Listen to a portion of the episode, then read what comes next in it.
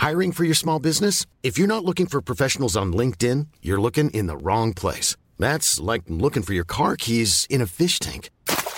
LinkedIn helps you hire professionals you can't find anywhere else, even those who aren't actively searching for a new job but might be open to the perfect role. In a given month, over 70% of LinkedIn users don't even visit other leading job sites. So start looking in the right place. With LinkedIn, you can hire professionals like a professional. Post your free job on linkedin.com slash spoken today.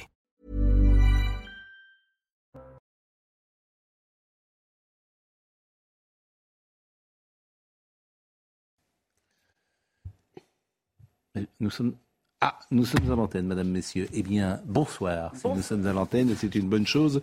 Euh, Olivier D'Artigol, Philippe Bilger, Geoffroy Lejeune qui est de retour avec nous. Bonjour, bonsoir. Bonjour, vous êtes directeur de la rédaction de Valeurs Actuelles et Elisabeth euh, Lévy euh, est là aussi. Merci d'être avec nous. L'actu euh, aujourd'hui, c'est Iman Liman Hassani Hussein. Vous le savez, le Conseil d'État a donné ce mardi son feu vert à l'expulsion de Liman Hassani Hussein décidé par Gérald Darmanin. Le Conseil d'État estime dans son communiqué que ses propos antisémites tenus depuis plusieurs années lors de nombreuses conférences largement diffusées, ainsi que son discours sur l'infériorité de la femme et sa soumission à l'homme constituent des actes de provocation explicite et délibérée à la discrimination ou à la haine, justifiant la décision d'expulsion. Je vais vous donner euh, la parole dans une seconde, mais Noémie Schulz est avec nous. Euh, Noémie, euh, c'est vrai que ça a été compliqué, ça a été long, ça a été, il y a eu des décisions contradictoires, mais Monsieur Iqiyoussen devra donc quitter la France. Il doit la quitter d'ailleurs ces prochaines heures. Comment ça se passe?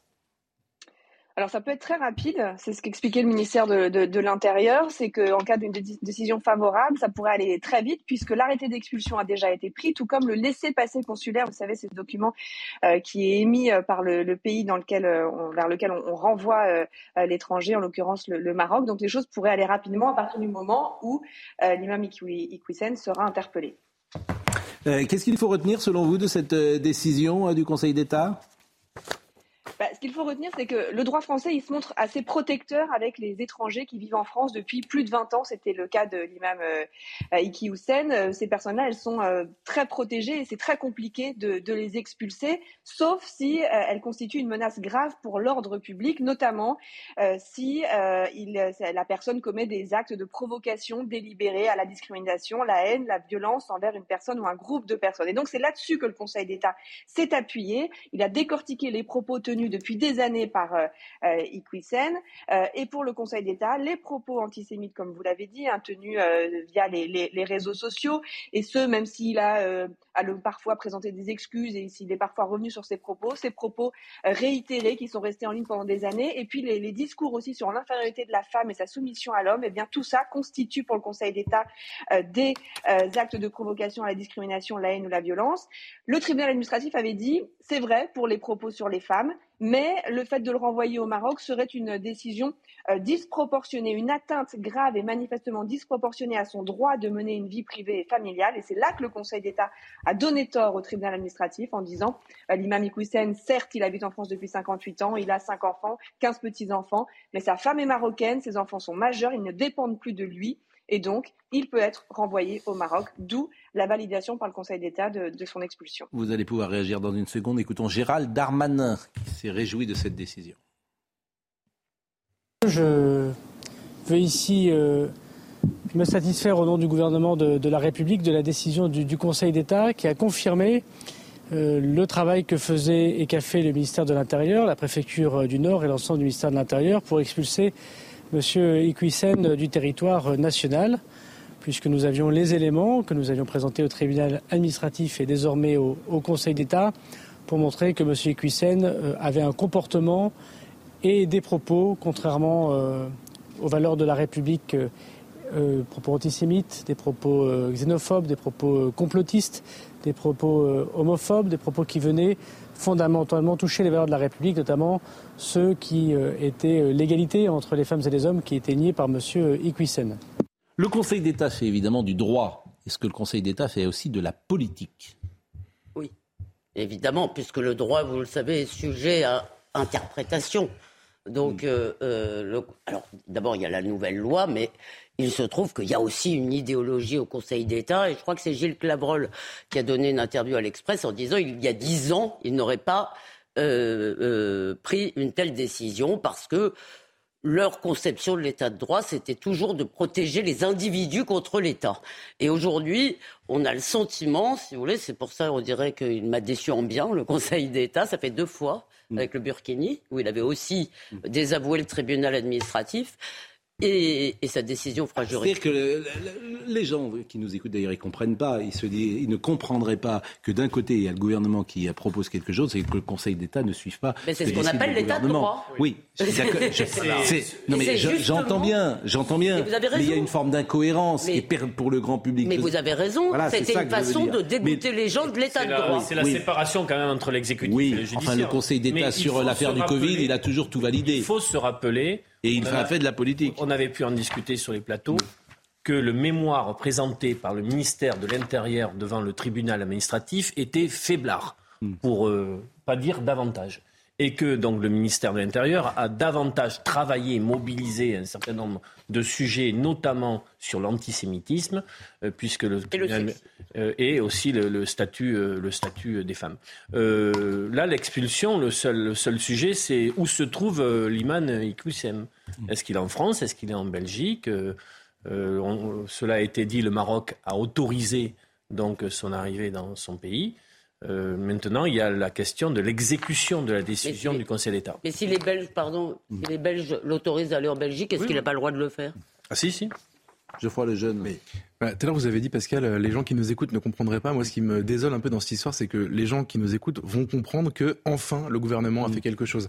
Et en fait, je suis désolé, c'est un trompe-l'œil, cette histoire, cette décision.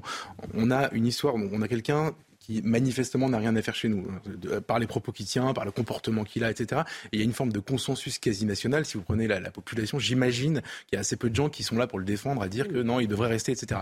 Tous les voyants sont au vert pour que le pouvoir politique puisse arriver à cette décision d'expulsion.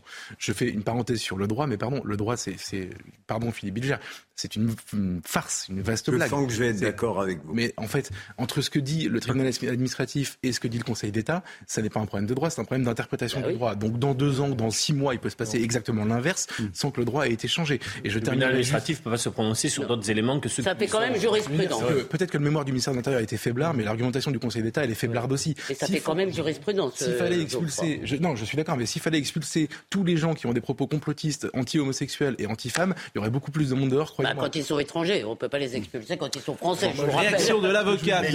Philippe Bégère. Sur le plan de. Le tribunal administratif avait dit n'importe quoi lorsqu'il avait affirmé que ses propos étaient scandaleux il y a des années, mais comme s'il en était excusé, on pouvait les admettre. Sauf que le droit à la vie privée, euh, c'est Oui, mais justement, j'y viens, Geoffroy. à la vie privée, il ne faut pas croire que l'argumentation du Conseil d'État, en l'occurrence, permettra de renvoyer tous les imams au, procès au propos scandaleux, puisqu'on a dit que si les enfants avaient été mineurs et si la femme n'avait pas été marocaine, je ne sais pas ce qui aurait été décidé. Euh, l'avocate de l'imam euh, Iqwisen euh, a tweeté et elle a dit ceci, elle s'appelle Lucie Simon, elle a dit notamment le combat judiciaire continue, le tribunal administratif de Paris sera amené à se pencher sur le fond du dossier prochainement et Hassan Iqwisen étudie la possibilité de saisir de nouveau euh, la Cour des droits de l'homme. Ça veut dire quoi, Noémie Schulz? La, procédure qui, a été devant le tribunal administratif euh, au mois d'août et qui euh, était devant le Conseil d'État était une procédure d'urgence, un référé liberté et qui a par ailleurs une procédure sur le fond qui sera abordée, mais que ça ne suspend pas la décision. En l'occurrence, ça ne suspend pas l'expulsion, le, l'arrêté d'expulsion qui a été pris par le gouvernement. Quant à la CEDH, elle, elle dit qu'ils vont euh, étudier la possibilité de la saisir, mais au début du mois d'août, la CEDH a déjà dit euh, qu'elle n'était pas euh, compétente puisque ça ne représentait pas pour l'imam Iqwisen un, un danger euh, particulier d'être renvoyé vers le Maroc. La CEDH, elle, elle, se saisit quand, par exemple, on, renvoie vers un pays où, les, où la personne risquerait euh, la mort, ce qui n'était pas le cas euh, concernant l'imam Iqwisen. Donc, même s'il y a peut-être encore des recours, ça ne suspend pas l'exécution là de, l'expulsion. J'ai bien compris. Parmi les réactions intéressantes, l'imam Chalgoumi qui dit cette décision au nord de compatriotes musulmans respectueux des valeurs de notre pays et préserve la libre, le libre culte de chacun dans le respect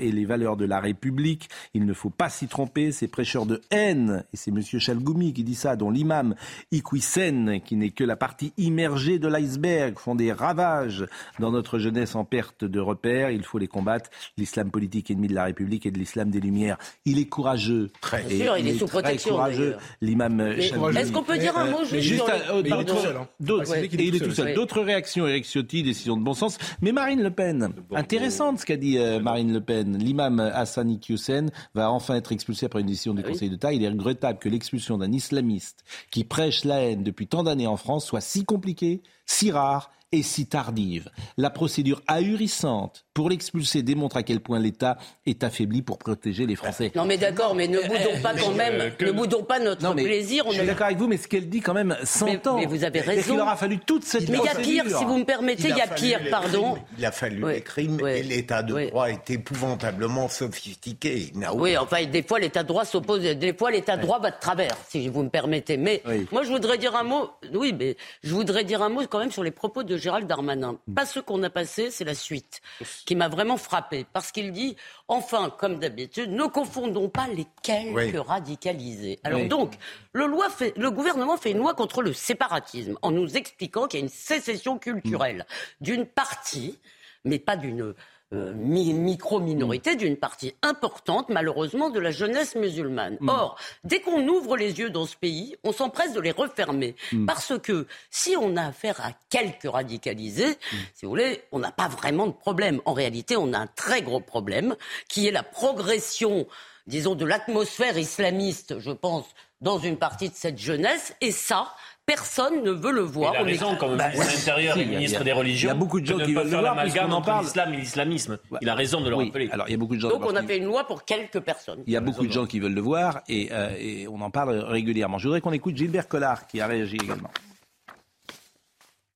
Ce qui me, ce qui me choque, c'est la déclaration de M. Darmanin euh, qui parle d'une d'une grande victoire pour la République. Non, mais on est, on, est, on, on est chez les fous du droit, là. On ne peut que déplorer que les OQTC ne soient pas exécutés, qu'on n'arrive pas à renvoyer immédiatement ceux qui doivent l'être, et qu'on soit obligé de vivre un feuilleton pareil, un feuilleton juridique pareil, quand on veut simplement virer quelqu'un qui aurait dû l'être depuis très très très longtemps si M. Darmanin euh, s'en était préoccupé plus tôt. Le droit à la vie privée et familiale ne peut en aucun cas faire obstacle à la sécurité, à la tranquillité, à la paix publique. Les, gens, quels qu'ils soient, qui tiennent des propos antisémites, anti-républicains, violents, euh, haineux à l'égard de la France, qui les accueille, doivent être expulsés, mais tout de suite, tout de suite. Et il va falloir qu'on prenne les mesures pour que cela arrive facilement, mais il faut surtout du courage. Moi, ce qui me choque, c'est que M. Darmanin n'ait pas fait cela plus tôt. Ça me choque. Mais que d'accord. n'aurait-il dit s'il n'y avait d'accord. pas eu de mais- décision d'expulsion? Est-ce qu'on ne que- peut pas dire simplement C'est pas la décision Oui. va dans le bon sens et on s'en félicite Est-ce que, est-ce que vous êtes d'accord avec ce que vient de dire Gilbert Collard? Non. Pourquoi Non, je pense que Gilbert. Mais je- parce que je, je En quoi commençais- vous n'êtes pas parce que d'accord je Gilbert à vous Collard. répondre. En quoi vous n'êtes pas Démonstration d'accord est faite que le droit français aujourd'hui. pas d'accord Je vous réponds, Pascal. Démonstration est faite que le- notre droit permet donc l'expulsion de l'imam Iqiyoussen. Ah, non, non, c'est pas et, vrai. et- et Non, par le passé et par le Oui. passé, il y a eu des mosquées radicalisées qui ont été fermées et il y a eu, y compris, des reconduites à la frontière. je veux Allez, simplement, arrête, qu'on- arrête. je veux simplement qu'on puisse dire oui, il y a un problème, mais nous ne sommes pas sans armes pour l'affronter. et je suis étonné de ces réactions politiques qui font comme s'il n'y avait pas eu de décision d'expulsion.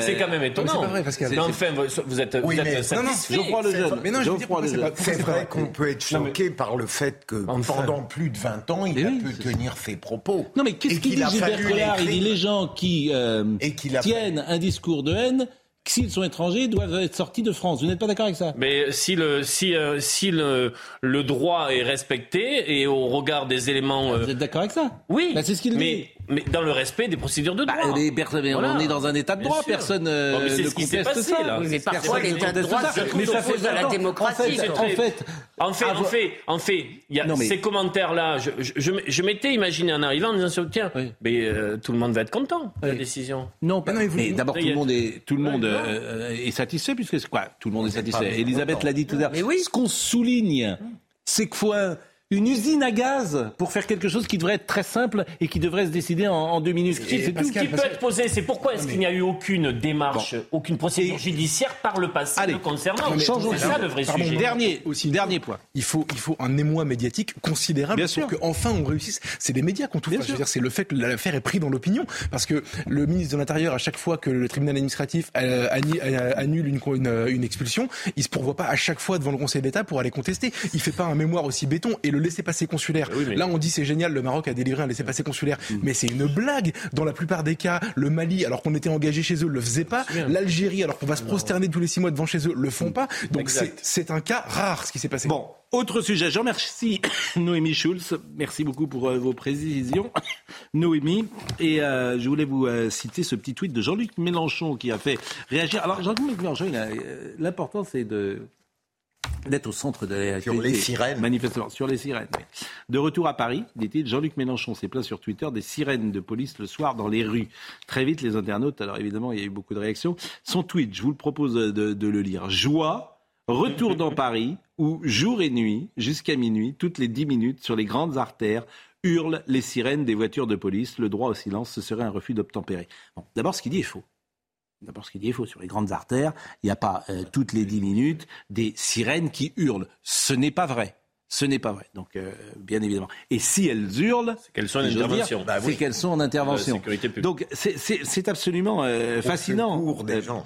Bah, alors, Éric Ciotti a réagi, soutien à nos policiers, une nouvelle fois attaqué par Mélenchon, cette fois-ci parce qu'il causerait des nuisances sonores. Chaque heure, un policier, un gendarme est blessé dans notre pays. Gilbert Collard également, le jour où Mélenchon fera vœu de silence, on aura fait une grande avancée dans la pollution sonore. Alors, moi, ce qui m'intéresse, euh, c'est euh, est-ce que ce n'est pas contre-productif, cette stratégie de Jean-Luc Mélenchon?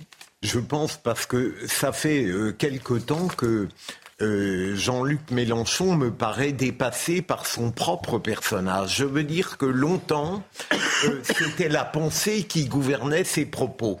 Et aujourd'hui, il me semble que c'est le désir de provocation qui gouverne l'expression qu'il a. Parce qu'il n'est pas normal qu'un homme de culture aussi intelligent trop régulièrement débouche sur des dérapages graves. Euh, je parle la policière, euh, assassin, je crois. J'ai gagné les législatives. Voilà. hein. C'est pas Ça me normal paraît aussi être un dérapage. personnalité comme la sienne, systématiquement, tombe dans un travers qui montre que il est contesté bien au-delà de son propre Et on camp. soulignera évidemment l'indulgence médiatique dont bénéficie Oh, Jean-Luc Mélenchon. vraiment Où allez-vous chercher Non, je ne crois pas. Vraiment. Mais- mais- Je ne crois pas. mais écoutez, Non, mais il faut l'écouter. Eh, écoutez France Inter, deux je- minutes, Je, je vous assure, c'est- c'est c'est absolument Il y a deux, so- il y a- il y a deux réponses par rapport à. Cette indulgence D'abord, les, les est- lendemains d'élections présidentielles ont toujours été difficiles pour Jean-Luc Mélenchon. Là, on C'est est que- au surlendemain quand même.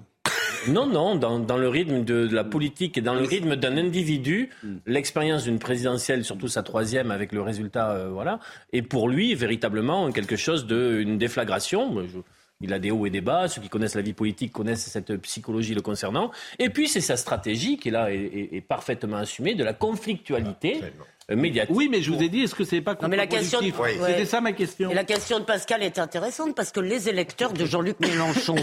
Mais non, mais lui, il voit ses, il voit ses groupies, si vous voulez, tous les gens qui l'applaudissent. Dès qu'il dit un mot, tout le monde, tout le monde applaudit. Oui. À Valence, son discours, écoutez ça, à Valence, son discours d'appel à, d'appel à descendre dans la rue parce qu'il a gagné les élections, mais Aucun fait, responsable politique ne se fait huer lors de ses universités d'été. non, mais j'ai pas dit ça. Je dis, il y a un comportement de culte de la personnalité Ah oui. autour de Ah lui. clair. Or, c'est- du coup, et ça arrive à d'autres. Pardon, je peux juste, finir, euh, merci.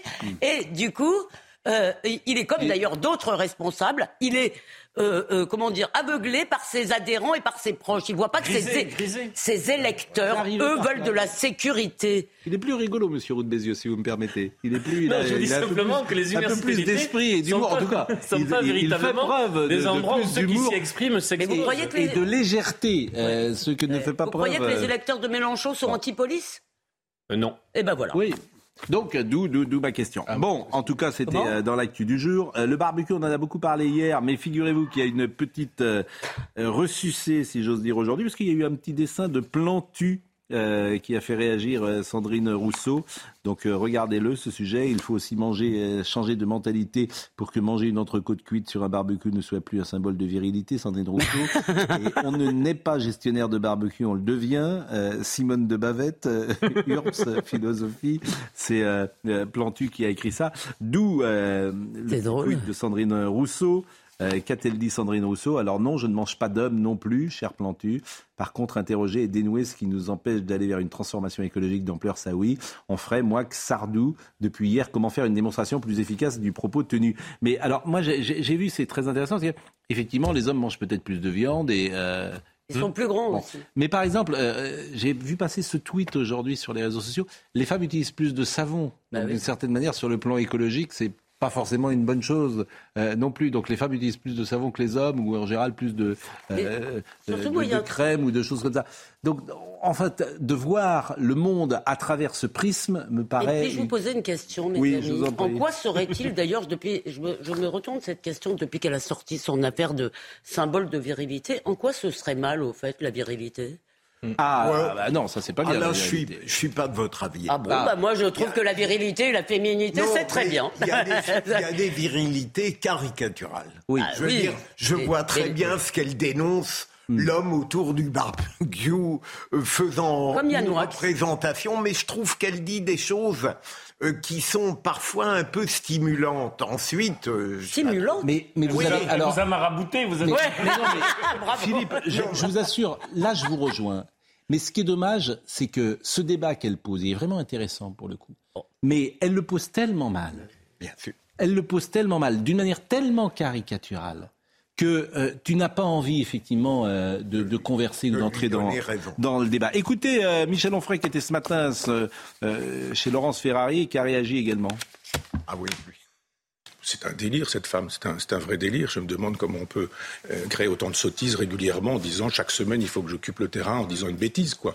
Euh, c'est, cette façon d'imaginer qu'il y a du féminisme partout, il y a de la phallocratie partout, que en permanence, dès que vous faites quelque chose, si vous avez, vous avez des copains et que vous faites un, un barbecue, vous êtes en train d'illustrer la grande phallocratie qui existe depuis le néolithique. Enfin, c'est un peu n'importe quoi. Moi, ce qui m'inquiète, c'est pas les bêtises qu'elle dit, c'est que cette dame est professeure de l'enseignement supérieur. Elle n'enseigne plus. Ouais, d'accord. Bah, c'est à peu près la seule bonne chose qu'elle ait faite, qu'elle ait jamais faite. Mais il y a quand même un moment donné où on se dit, quand vous avez dans le supérieur des gens qui pensent si si peu ou si bas, on se dit, mais c'est tout de même étonnant. Ça, c'est des pensées qu'on a quand on a 13 ans et puis qu'on s'oppose à papa-maman et qu'on voit son père faire un barbecue en lui disant que c'est un vieux macho blanc, etc. Ça va bien quand on a trois neurones.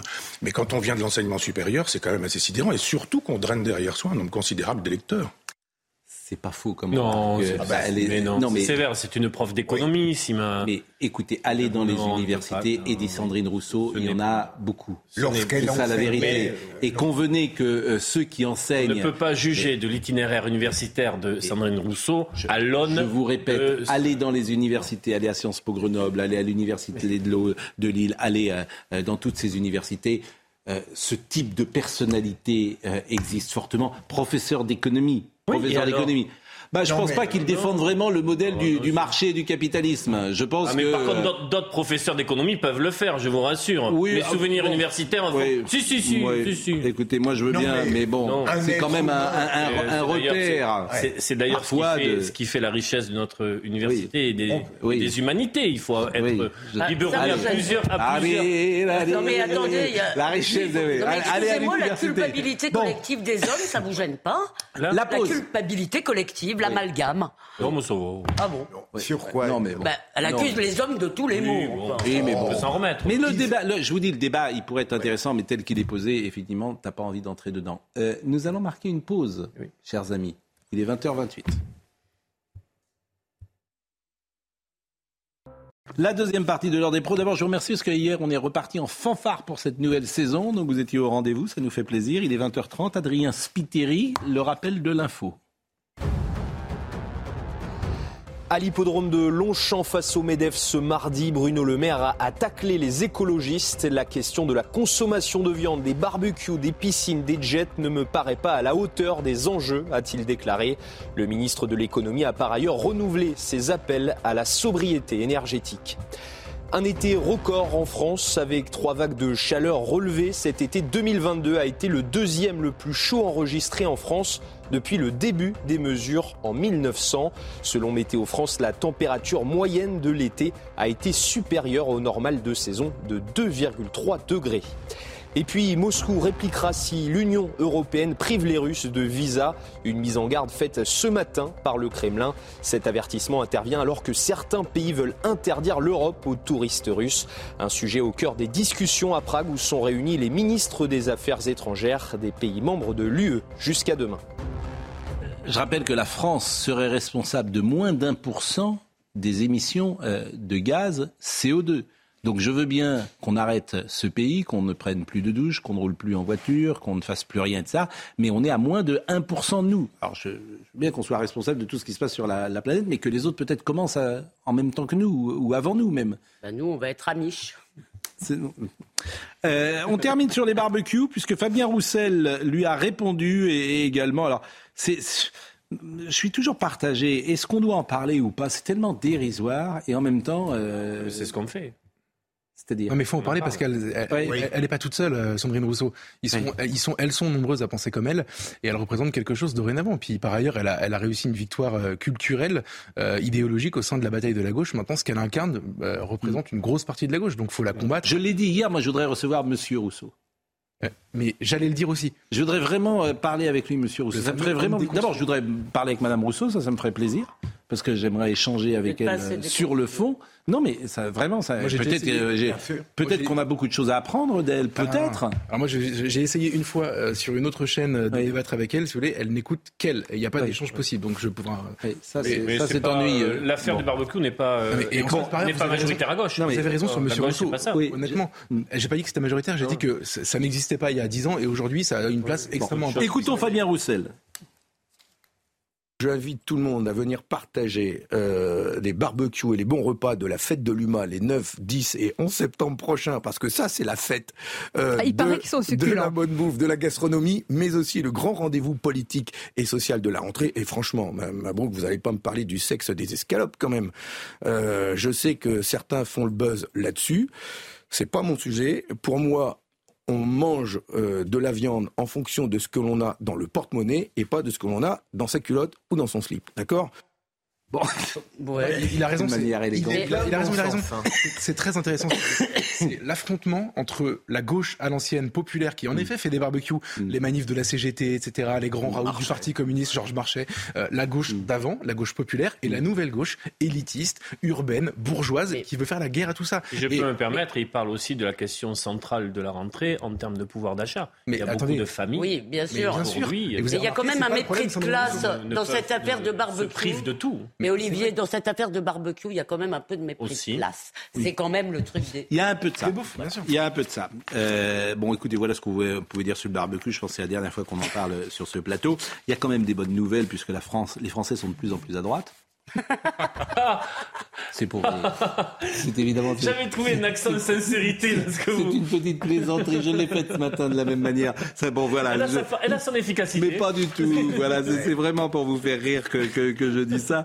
Mais les Français sont de plus en plus à droite. Alors, je sais pas s'ils sont à droite. Je sais pas ce que ça veut dire d'ailleurs d'être Ah oui, à droite. C'est intéressant de savoir. C'est quoi, d'être- c'est quoi d'être de droite pour vous?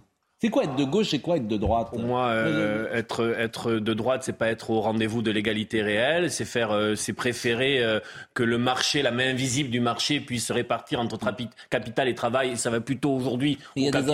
amorés. Bah, Mitterrand Voilà. était Mais vachement après, y a- de il y a- gauche, vous savez que j'ai des amis de droite avec Oui. qui j'ai des convergences euh, assez fortes sur un certain nombre de questions. Mais le gaullisme, il est à C'est-à-dire, droite. moi, je ne. Je... Le gaullisme, il est à droite ou il est à gauche Ah, il y avait un gaullisme social. euh, Et le gaullisme, il est à droite ou il est à gauche? De Gaulle, il est à droite Il était national et il était. euh, non, c'était un, ça, ça peut être un- une forme de radical socialisme aussi. Il y avait des gaullistes. euh, René Capitan, c'est un, un- un Oui. gaullisme. Mais dans votre gauche, définition. François Mitterrand n'était il y a pas plusieurs, gauche. Il y a plusieurs phases dans le gaullisme. Oui. Poser des questions aussi. Non, mais je ne suis pas. Je Bon. suis moins dogmatique que vous ne le croyez. hein. Ah mais je, mais je ne pense pas que vous soyez Olivier- dogmatique. Je, je, je- On a fait, voilà. avec les communistes, De Gaulle a fait un vrai CNR. Il n'a pas fait le CNR qui arrive avec. Ah, le euh, CNR, ce qui tiens, ça, alors ça, le CNR, tout le monde s'en fiche. Hein. Ouais. Ça, c'est encore, c'est une initiative. le- ça, ça passe à la, ça passe à l'as. Personne veut venir. J'ai vu que Gérard Larcher voulait pas venir. Il va se retrouver tout seul, Emmanuel Macron. Mais il faut lui expliquer qu'il a un parlement quand même. Oui. Le CNR, ça, bon. Est-ce qu'on peut répondre quand même à Alors, Olivier d'un mot oui. Euh, ce qui est intéressant dans ce que vous dites, c'est le rendez-vous de l'égalité réelle, etc. Or, la gauche, la gauche réelle, concrète, Mm. si vous voulez, dirige Paris, dirige Bordeaux, dirige les, riches, les villes les plus riches de France. Et sous Mitterrand, qui est quand même le grand président de la gauche, je ne sache pas que les inégalités aient fortement reculé, ni que le marché ait été combattu. C'est une Alors, voyons le 83. sujet.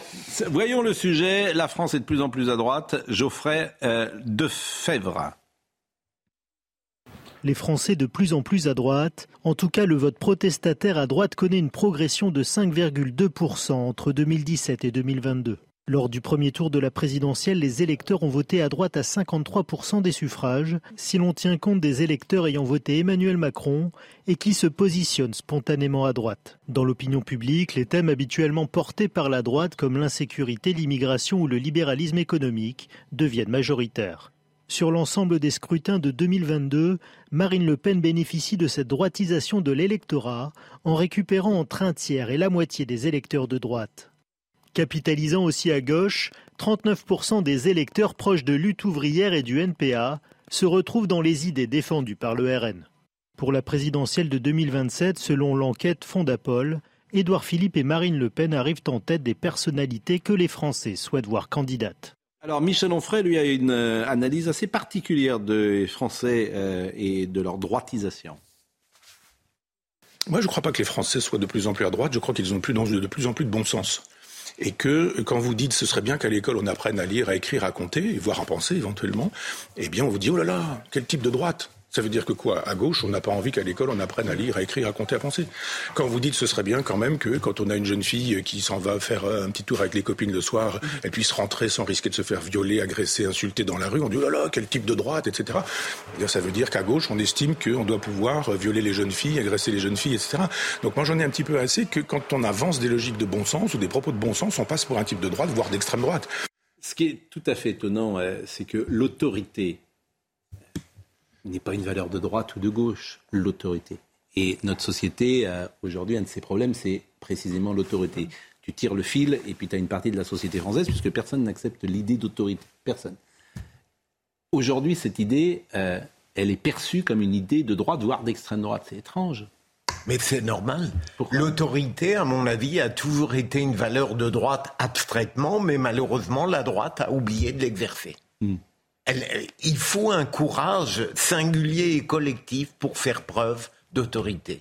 Et dans tous les secteurs de la démocratie, on voit que le péché, vous le disiez, Geoffroy, c'est le fait qu'on n'a plus de courage. Oui, mais il y a pas. Enfin, il me semble aussi que la gauche est quand même devenue. J'ai un ami qui dit ça. Il dit en fait, être de gauche, c'est vouloir qu'on finance le changement de sexe par la sécurité sociale. Et la gauche est quand même devenue le parti des droits individuels. Et ça, c'est quand même une rupture assez importante. Et évidemment, elle est foucalienne en quelque sorte. Et ça, ça veut dire qu'évidemment, l'autorité lui paraît être un gros mot.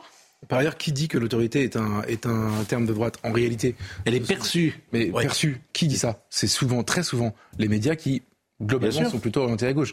Une fois que vous enlevez le prisme médiatique, en effet, il a raison, Michel Onfray. Je suis pas Mm. sûr que les gens euh, qui votent pour l'autorité, qui disent qu'ils préféreraient la sécurité à l'insécurité, etc., se perçoivent euh, comme de droite. Moi, je me souviens, ça m'a frappé pendant les, les- les- pendant l'été. Vous savez, l'affiche du planning familial avec euh, un homme peut être enceint. Oui. Les médias ont collectivement tous titré. euh, bronca à l'extrême droite. Mais euh, les gens qui pensent que les hommes ne peuvent pas être enceints ne sont pas tous d'extrême droite. Mais c'est vrai aussi pour euh, l'affaire de la prison. Bien sûr. C'est-à-dire que euh, ceux qui ont réagi, c'était la fachosphère. Alors que 90% des gens que je rencontrais disaient mais ça n'a pas de sens euh, de faire du karting dans les prisons. Ça n'a pas de sens. Eh bien, dans l'espace médiatique, c'était devenu réaction de la droite, de l'extrême droite, voire de la fachosphère. Exactement. Donc, euh, c'est, Et la tribune des généraux, vous vous rappelez le sondage Oui. mais, mais, tant mieux si on crédite la droite de la valeur de l'autorité, même si elle ne l'exerce pas. Oui, mais alors Michel, Onfray, Michel Onfray, qui est une vraie personnalité de gauche, pour le coup, philosophique ontologiquement, il est vraiment de gauche. Ce qu'il dit est très juste. En fait, il se retrouve dans des choses qui, aujourd'hui, il est d'ailleurs très souvent lui-même classé euh, à l'extrême droite, en réalité, pour des très très mauvaises raisons. Mais je suis d'accord avec vous, mais on a souvent dit ça. On a dit ça pour Finkelkraut, pour Régis Debray, pour euh, Elisabeth Badinter, etc. Euh, tous ces gens de gauche sont aujourd'hui réactionnaires ou perçus comme réactionnaires et sont plus proches de la droite que euh, de la gauche historique, bien sûr. C'est pour ça que le, parce que la droite les accueille, parce que la droite n'est pas, pas de la gauche. Et, ensuite, Pascal, ce sont. Parce que quand vous écoutez Elisabeth Badinter aujourd'hui ou Régis Mais Debray, si je peux me permettre, il ne faut pas, bien sûr, qu'il y a des prises de position de dirigeants de la gauche, de l'écologie politique, qui ont rompu les amarres avec euh, les combats historiques et, et euh, presque d'identité, oui, de la gauche, y compris pour l'émancipation collective et pour pas être sur d'autres sujets, d'autres diversions. Mais dans l'électorat de gauche potentiel, il y a un très grand nombre de questions, dont l'autorité, dont la sécurité, euh, dont une école euh, républicaine qui soit bien tenue euh, et qui permette non pas l'ascenseur mais l'escalier social aujourd'hui, qui croient beaucoup à ça et qui sont à la recherche de réponses à gauche. Il n'y a pas cette gauche, j'ai envie de dire populaire, ou, elle existe en tout cas dans le pays, mais elle ne trouve pas une. on parlera. Pardonne-moi, il y a un totem avec. Pardon. Que vous voulez qu'on arrête là Pardon, mais je voulais juste dire qu'il y avait une totémisation du mot, alors qu'on ne sait pas vraiment si ça veut encore dire quelque chose. Mais l'histoire n'est pas finie. On parlera évidemment de l'affaire Pogba dans un instant, mais je voudrais qu'on parle de l'énergie parce que euh, le PDG de, de, DF a mis quand même les pieds dans le plat. Et il était à côté de Madame Pannier-Runacher, c'était euh, hier aux assemblées euh, du MEDEF. Et ce qu'il dit très clairement, c'est que l'État a fait n'importe quoi. Ce qui ne nous étonne pas, d'ailleurs, sur dans ce sujet comme sur tant d'autres, l'État a juste fait n'importe quoi. Je vous propose de réécouter euh, Jean-Bernard Lévy. Là, ce qui nous manque aujourd'hui, c'est l'exécution dans les chantiers. On a beaucoup de chantiers à gérer en parallèle, et donc d'une certaine manière, on manque de bras. On manque de bras parce qu'on n'a pas assez d'équipes formés. Et on sait que, notamment, un soudeur, un tuyauteur, il faut deux ou trois ans pour les former. Et pourquoi on n'a pas assez d'équipes formées? Eh bien, parce qu'on nous a dit, non, votre parc nucléaire, il va décliner. S'il vous plaît, préparez-vous à fermer des centrales. On a d'ailleurs déjà fermé les deux premières. Et on nous a dit, et d'ailleurs, ce sont encore les textes en vigueur au moment où on se parle, on nous a dit, préparez-vous à fermer les douze suivantes. Alors nous, évidemment, avec la filière, on s'est dit, bah, on fait quoi? Bah évidemment, on n'a pas embauché des gens pour en construire 12, on a embauché des gens pour en fermer 12. Donc aujourd'hui, on a un problème de multiplication de ces chantiers. Les premiers chantiers se déroulent bien, mais on a eu l'occasion d'en parler avec euh, Agnès Panier-Runacher juste avant la, pause du mois d'août. Évidemment, on va avoir un problème de concomitance de ces chantiers. Ces chantiers sont lourds. On va avoir besoin de centaines et de centaines de personnes très formées. On en fait venir de l'étranger, notamment des, des États-Unis, et ça va être difficile. Donc oui, on va essayer on fera le maximum, on se mobilise au maximum pour éviter la panne. Non, nous n'avons pas de problème d'expertise. Oui, nous avons un problème de nombre de personnes que nous pourrons avoir sur des chantiers. Quel fiasco la, France était en pointe sur euh, l'industrie euh, nucléaire pour des raisons idéologiques par lâcheté parfois, manque de courage, ça va avec. On a refusé. De stratégie. On a refusé. Je rappelle que le nucléaire, c'est moins cher. Je rappelle que le nucléaire, c'est sécure. Je rappelle que le nucléaire, ce n'est pas polluant et on a refusé euh, d'investir davantage sur le nucléaire. Et aujourd'hui, on a 50% des réacteurs qui sont à l'arrêt. À l'arrêt, 50%. Parce il y a deux ans, Elisabeth Borne était férocement contre le nucléaire. Mais écoutez, euh, Emmanuel Macron, ce qu'il dit en 2018, et on va payer les erreurs de la décision que vous allez entendre, parce que si toutes nos centrales fonctionnaient durant l'hiver, on n'aurait pas de souci d'énergie. Eh bien, la décision qui a été prise, écoutez, la responsabilité, c'est Emmanuel Macron. Concrètement, 14 réacteurs de 900 MW seront arrêtés d'ici à 2035. Ce mouvement commencera à l'été 2020 avec l'arrêt définitif des deux réacteurs de Fessenheim.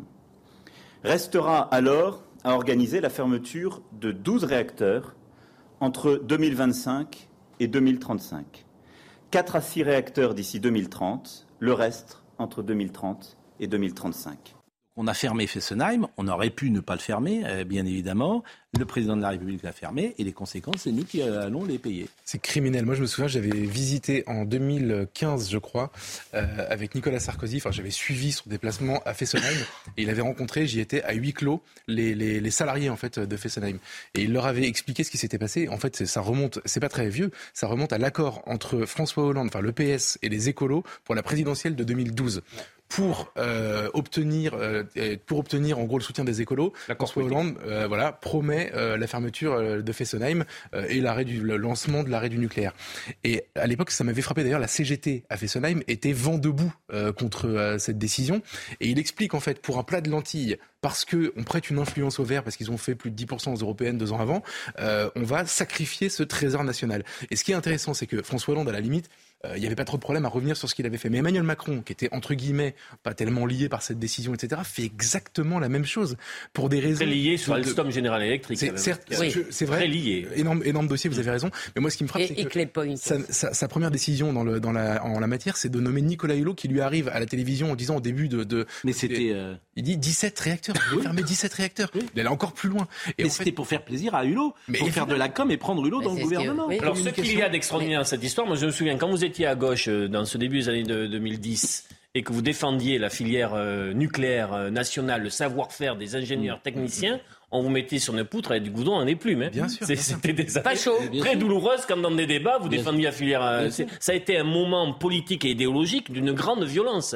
Et aujourd'hui, au regard des enjeux du calendrier là, des prochains mois, il y a quand même un retour à la raison pour parler positivement de cette énergie. C'est ce qu'a dit Madame Pannier-Runacher. Écoutez-la parce qu'elle est pour le nucléaire. On a, on a envie de dire enfin. Mais enfin, c'est quand même les gens qui nous ont mis dedans, donc qui, vont, qui sont supposés nous en sortir, excusez-moi. Oui, il ne faut pas être aussi indulgent. Hein. Euh... Ah, j'ai voulu être indulgent pour une fois, mais je voulais qu'on l'écoute, Madame euh, Pannier-Runacher. La technique s'est retournée. D'habitude, je dis du, je dis pas forcément du bien d'elle, parce que la, la, seule chose qu'elle a produite, c'est de euh, proposer de fermer les portes des commerçants. Donc c'était intéressant à cause de la climatisation. Donc pour une fois qu'elle a dit quelque chose, j'avais envie d'être indulgent avec elle. Mais écoutez-la. Sûr. Oui. Vous êtes sûr Alors plusieurs choses. D'abord. Écoutons-la. Ah. Alors, plusieurs choses. D'abord, les 32 réacteurs, ce ne sont pas des réacteurs qui ne marchent pas au sens, ils ne fonctionneraient pas technologiquement. Ils sont à l'arrêt pour 20 d'entre eux pour des maintenances et pour 12 d'entre eux pour des problèmes de corrosion. Donc les 12 qui ont des problèmes de corrosion, vous avez raison de dire, entre guillemets, ils ne fonctionnent pas technologiquement. Et il faut les réparer. Euh, les autres qui sont en maintenance, euh, c'est la vie classique des centrales nucléaires et on est en train de découvrir qu'on a des centrales nucléaires depuis plus de 40 ans et que les maintenances décennales sont des maintenances importantes. C'était parfaitement prévisible dès euh, la construction de ces centrales de Fessenheim. nucléaires. Y a la fermeture de Fessenheim. Donc, qui a été décidé par le précédent gouvernement et qui était tellement avancé au moment où nous avons repris le dossier qu'il n'était plus possible d'arrêter cette fermeture. C'est le cas d'autres. Vous le regrettez? Moi, je dirais qu'aujourd'hui, on a besoin du nucléaire. Voilà ce dont on le sait, et c'est très clairement la position qu'a pris le président de la République. Je... Après, après avoir dit le contraire. Désolé. En fait, on peut être indulgent avec elle. À la limite, elle n'a pas tellement de marge de manœuvre, mais à un moment donné, il faut quand même que les responsables assument. Et, bon, pour prendre le vrai responsable, Emmanuel Macron, il nous a donc il a nommé Nicolas Hulot qui lui voulait fermer non pas 12 mais 17 réacteurs pour commencer.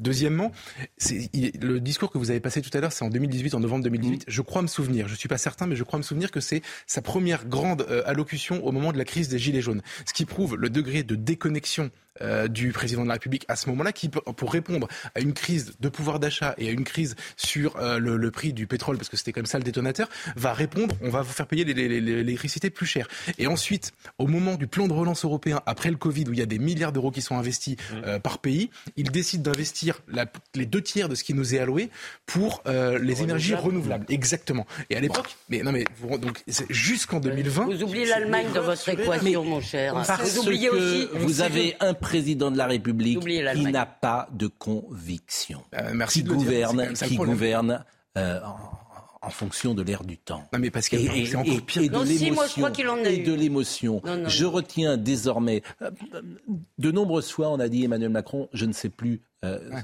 ce qu'il faut penser de lui. Eh bien, si maintenant on sait ce qu'il faut penser, il n'y a pas de conviction. Eh ben moi, je vais vous il n'y en a aucune. Il en a une.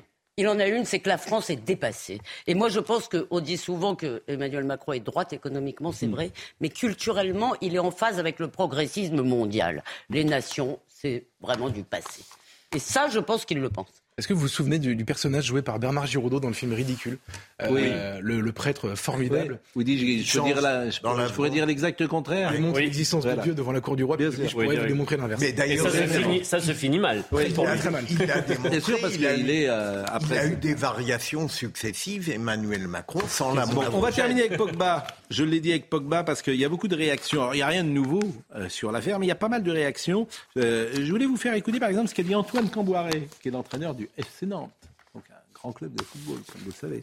Antoine Camboiré, ce qu'il a dit aujourd'hui, et c'est assez fort parce qu'il est dégoûté par cette euh, atmosphère qu'il y a aujourd'hui autour des footballeurs. Ça me dégoûte, quoi. Ça me dégoûte de voir ça, quoi. Mais bon. Après, euh, si j'ai bien compris, euh, pour tous les jours de foot, c'est très compliqué. Que ce soit l'entourage familial, que ce soit donc voilà l'entourage, le premier cercle, comme on dit, là, les agents, tout ça et tout, les conseillers, tout ça et tout. Euh, pour eux, vous imaginez pas la, la pression qu'ils subissent, les mecs. Mais euh, on ne sait pas tout. On sait pas tout. Pour les gamins, là, c'est très dur. Quand vous gagnez autant d'argent, il y a tellement de vautours autour, là. Compliqué. Moi, je pense que ouais, il a la, il a la stature pour gérer ça, et puis surtout après, à lui donc euh, de revenir fort sur le terrain. C'est ça qui est le plus important, revenir fort sur le terrain. Et puis après, postuler. Mais Didier Deschamps va l'aider, quoi. S'il si, peut l'aider, il aidera, quoi. Je voudrais vous faire écouter un témoignage formidable. C'est Olivier Dacour qui avait réalisé un excellent reportage. Ça s'appelle Ma part d'ombre. Il avait interrogé des footballeurs et leurs difficultés, justement, à continuer de vivre dans leur famille lorsqu'ils connaissent la réussite. Adebayor, c'est un grand joueur. Il est passé à Monaco, il est passé à Tottenham. Et il raconte à Olivier Dacour euh, qu'il avait été euh, rançonné dès l'âge de 15-16 ans par son frère lorsqu'il jouait euh, apprenti footballeur à Metz. Écoutez. J'étais dans ma chambre à Metz et mon grand frère qui était en Allemagne est venu me voir. T'avais quel âge? J'avais 16 ans. J'étais obligé de vider mon compte pour, pour, lui donner. Et il appelle ma mère et ma mère lui dit Ouais, t'es parti voir ton petit frère, comment est-ce qu'il t'a mis bien Est-ce qu'il t'a donné, qu'il t'a donné quoi et tout Il dit Ouais, il m'a rien donné. En ce moment, il a la grosse tête, il abuse et tout. Et j'appelle ma soeur, ma grande soeur. Je fais Mais c'est quoi les histoires ça? Et elle commence à me gronder. Je lui dis Ma grande soeur, je te promets, je te jure sur le ballon que je joue que mon frère, il est venu ici, j'ai vidé mon compte. Je commence à dire, mais j'en ai marre, c'est quelle vie ça? Je, Ma grande soeur ne me croit pas, ma mère ne me croit pas. Et je rappelle ma grande soeur, je lui dis, écoute, tu sais quoi, j'en ai marre, il faut que je parle, ça sert à rien de rester vivant. Il me dit... Tu as pensé au suicide? Je pensais au suicide. J'avais pris les médicaments et tout, c'était à côté de moi. J'ai appelé un autre petit frère, Agui, il m'a parlé pendant une heure, et c'est lui qui m'a fait revenir à la raison. Il me dit, mais pourquoi tu veux mourir pour Tu étais prêt à passer à l'acte? J'étais vraiment, quand je dis prêt, j'avais le médicament à côté de moi. J'étais vraiment, j'étais vraiment Tu prêt. commençais à réussir? Là, je commençais à laisser ma vie. Et tu voulais te suicider? Je voulais, je voulais vraiment me suicider.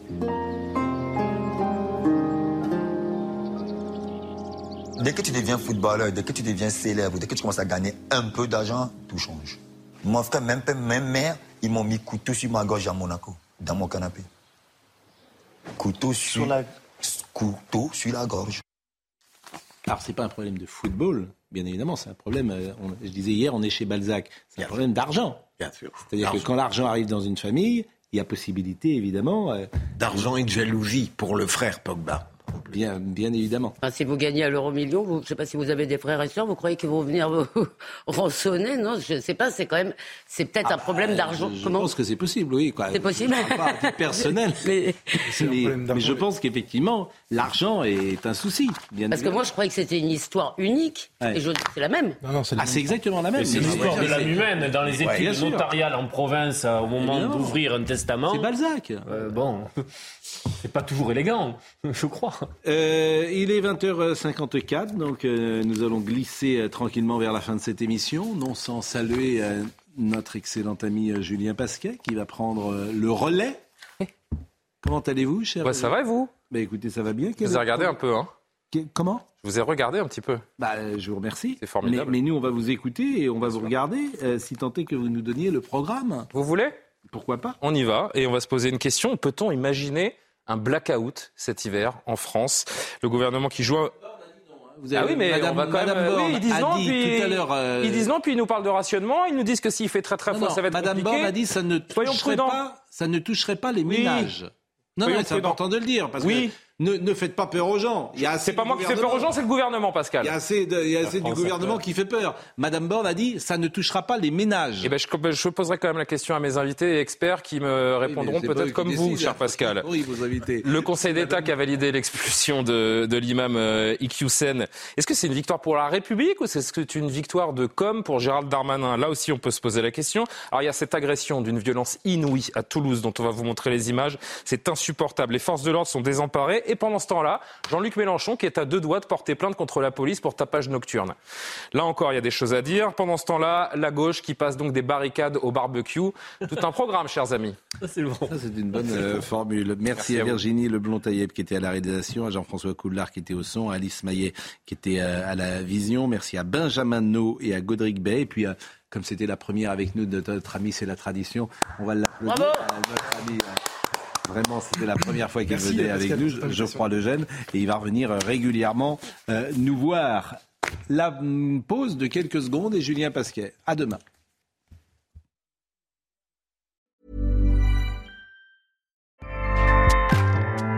ACAST powers the world's best podcasts. Here's a show that we recommend. Hi, I'm Jesse Cruikshank. Jesse I host the number one comedy podcast called Phone a Friend. Girl, let's phone a friend. Not only do I break down the biggest stories in pop culture with guests like Dan Levy and members of InSync, I do it with my own personal boy band singing jingles throughout. Because it's my show. It's your show, girl. New episodes of Phone a Friend. Yeah. Drop Thursdays wherever you get your podcasts. So work it, girl. Yeah, work it. Okay, that's enough. ACAST helps creators launch, grow, and monetize their podcasts everywhere. ACAST.com.